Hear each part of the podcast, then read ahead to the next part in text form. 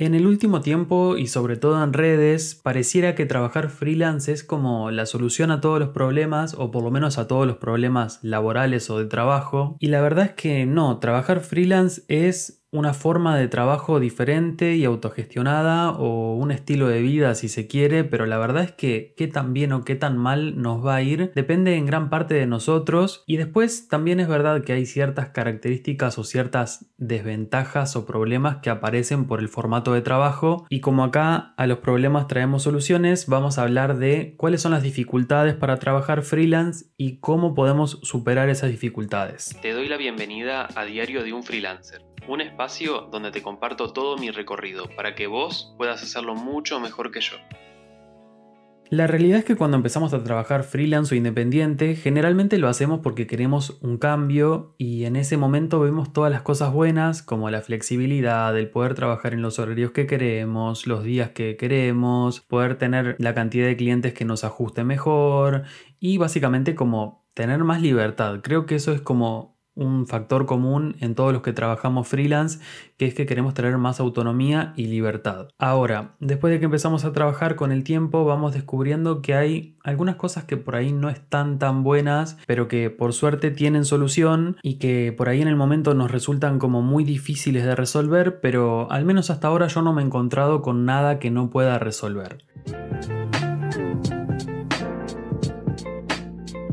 Así como dificultad número uno, creo que las veces que he hablado con ustedes en redes y además a mí me ha pasado, fue como lo que más sufrí fue no tener un sueldo. O sea, dejar de tener un sueldo fijo es algo que te genera una sensación de incertidumbre y de decir como cuánto cobraré el mes que viene, podré pagar todo o estar como todo el tiempo muy bajo presión y con miedo de que te deje un cliente o cuando pasa que te deja un cliente entras como en pánico y no sabes cómo resolver porque obviamente venimos acostumbrados a tener la estabilidad de todos los meses a fin de mes o a principios cobrar X cantidad de plata que sabemos que nos va a dar para pagar las cuentas, ahorrar, depende de cada uno, pero bueno, como ese monto fijo por lo menos lo tenemos. Cuando trabajamos freelance, ese monto no existe prácticamente y por más que podamos llegar a cierta estabilidad, la realidad es que trabajar con varios clientes son como factores de riesgo en cierta forma de que de un momento para otro alguno de esos ingresos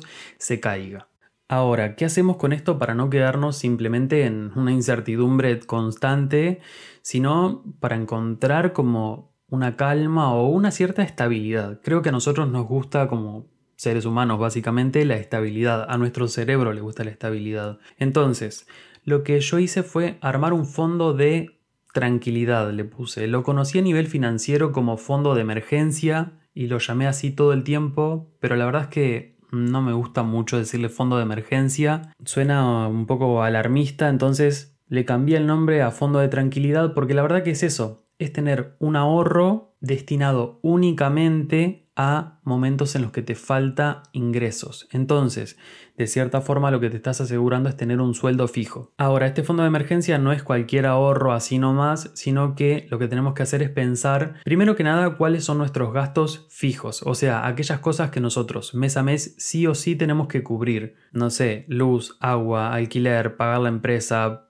lo que vos consideres que tengas que pagar todos los meses y sepas que sí o sí te va a llegar la factura, esos gastos los tenés que tener considerados porque los vas a tener que cubrir sí o sí. Esos gastos se los conoce como gastos fijos. Después tenés algunos gastos variables que también los vas a tener que considerar como por ejemplo comprar comida o hacer el surtido en el supermercado. Esos gastos, si bien no son todos los meses el mismo monto, ya sabes que también eh, comer vas a tener que comer, obviamente, entonces lo vas a necesitar hacer todos los meses. Una vez que hayas calculado este estimado y haya llegado a un número, ya sabes que ese es el monto al que tenés que llegar todos los meses. Bueno, ahí tenés como tu sueldo mínimo al que debería llegar. Porque obviamente hay otros gastos que están por fuera que no los tenés que contar, como, no sé, irte de viaje, ir al cine, comprarte ropa, son cosas que no son necesarias y en caso de que pierdas un cliente, la verdad es que podés dejar de hacerlo por un tiempo hasta que vuelva a aparecer otro cliente nuevo. Ahora que ya tenés este monto, lo que tenés que hacer es pensar cuántos meses te gustaría estar cubierto o cubierta para estar tranqui, que tu cerebro no esté todo el tiempo en sensación de alerta o que te vas a quedar sin plata. En mi caso, Yo en principio lo armé por tres meses y después por seis, así que mm, eso obviamente lleva tiempo. Vos tenés que ver cuántos meses te gustaría tener esa, esa plata disponible y después dividirlo entre la cantidad de plata que vos podés ahorrar mes a mes. Ese fondo no te lleva un mes ni dos armarlo, o capaz que sí, pero a mí me llevó mucho más. Entonces tampoco presionarte a tenerlo armado de un día para el otro, sino pensarlo como un proyecto a mediano plazo que te va a traer más tranquilidad. Una vez que llegaste a ese monto, todos los meses separás la plata que ya habías asignado para ese fondo de tranquilidad y bueno, nada, no, ya sabes que no lo puedes gastar en nada más. Ese fondo no está para irse de viaje ni para comprar algo, sino que está destinado únicamente a traerte estabilidad y tranquilidad. Así que no lo puedes tocar para nada más que no sea reponer o pagar cuentas cuando te falte algún cliente o algún ingreso en el mes. Ahora vamos a pasar al segundo punto que es la autogestión.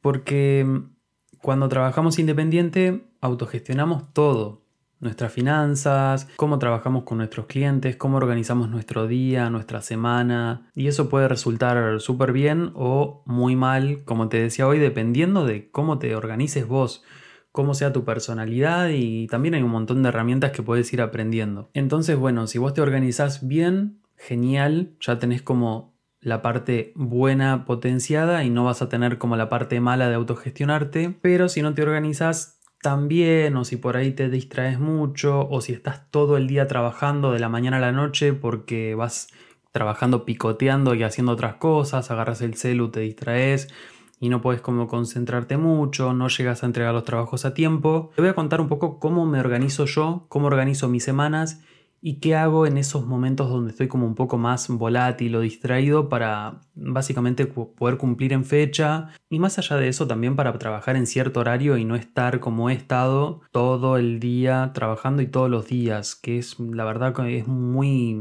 es muy agotador. Para mí la clave de todo está en organizar muy bien las semanas y los días, como no dejar nada ahí suelto porque mm, por lo menos en mi caso, si yo no me organizo, lo que me pasa es que termino trabajando de más, porque tiendo a hacer de más. Puede ser que te pase lo mismo que estés como haciendo tareas y más y más y más y más, o te puede pasar por ahí al contrario, que si no te organizas te desmotivas, si no tenés ganas y arrastras las tareas a lo largo de la semana y no las puedes cumplir. Sea cual sea tu caso, te va a servir organizar la semana. Lo que yo hago siempre es, a medida que me van llegando las tareas que un cliente me escribe porque necesita una publicación o porque necesita armar un flyer, o también las tareas que yo ya sé que voy a tener que hacer. Si con un cliente hago 8 publicaciones para sus redes al mes, esa es una tarea. A medida que se me va viniendo todo eso a la mente, lo que hago es listarlo en la aplicación de notas, tanto de la compu como del celular.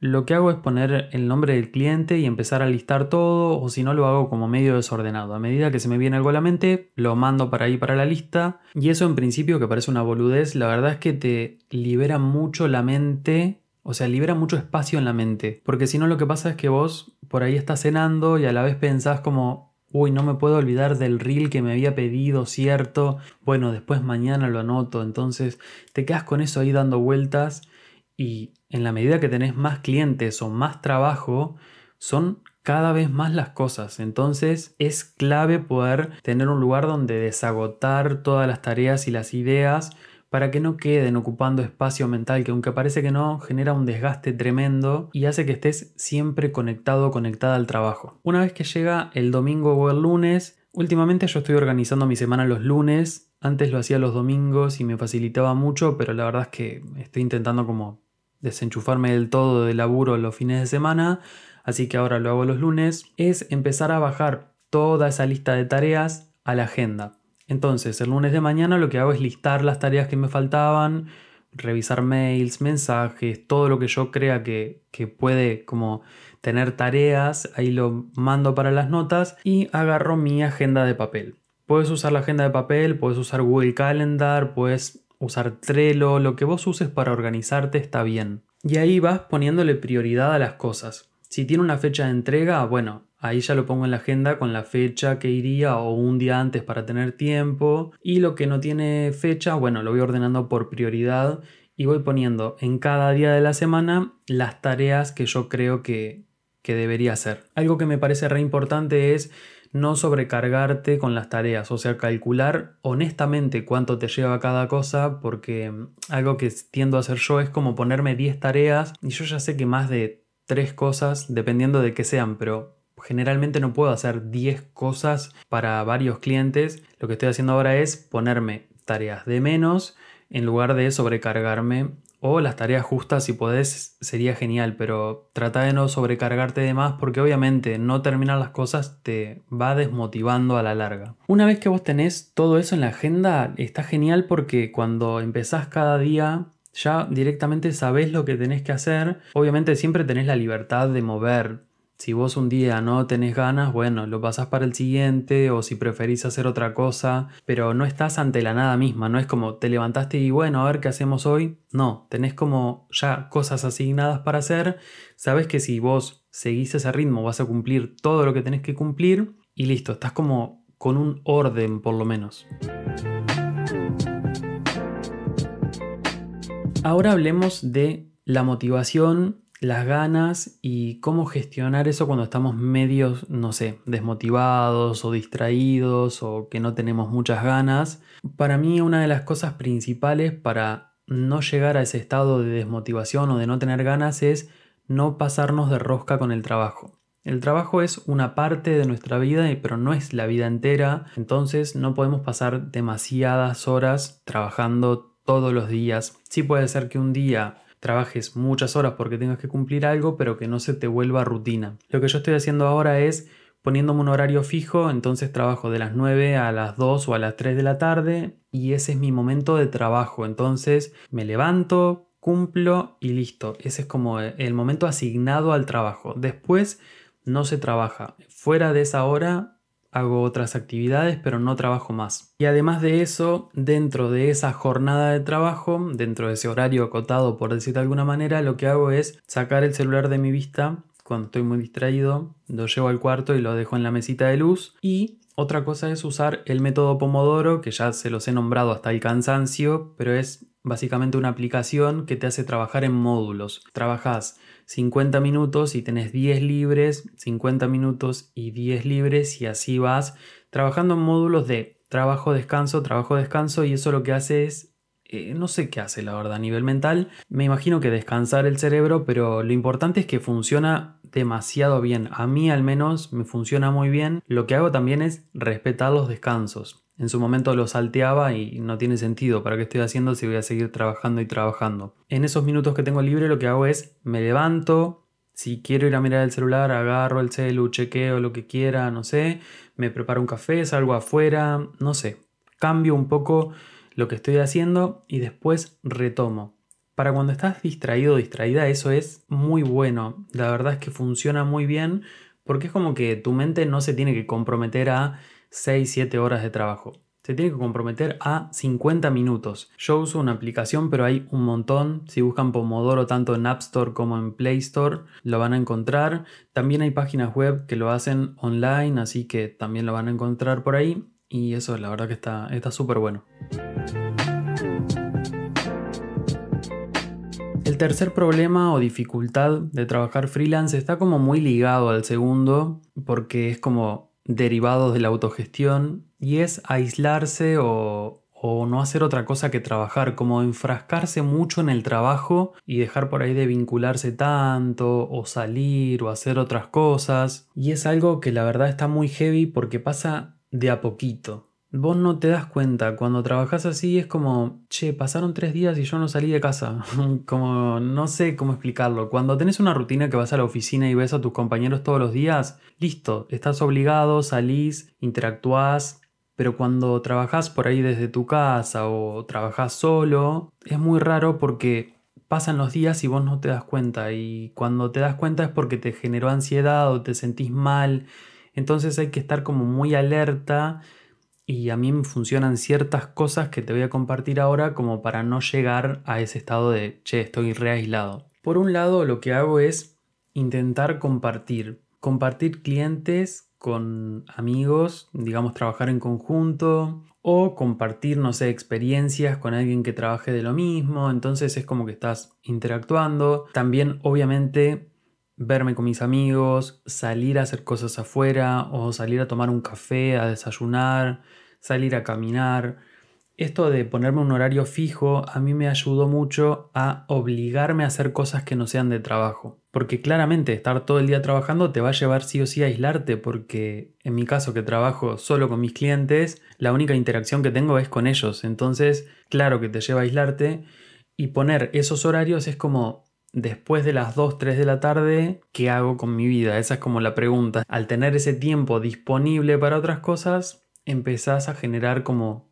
vínculos o mismo salir afuera. Es algo que parece muy tonto, pero eh, tomar sol, salir a caminar, estar en contacto con, no sé, con el pastito, algo que no sea estar frente a una pantalla es re importante. Así que sobre este punto, como algo importante es tenerlo muy presente antes de que pase y poner en nuestra rutina actividades que nos requieran salir, aunque sea algo chiquito. Entonces, todos los días por lo menos Salimos, no hace falta que veamos a alguien todos los días, pero sí por lo menos salir a hacer algo, como hacer algo para nosotros también.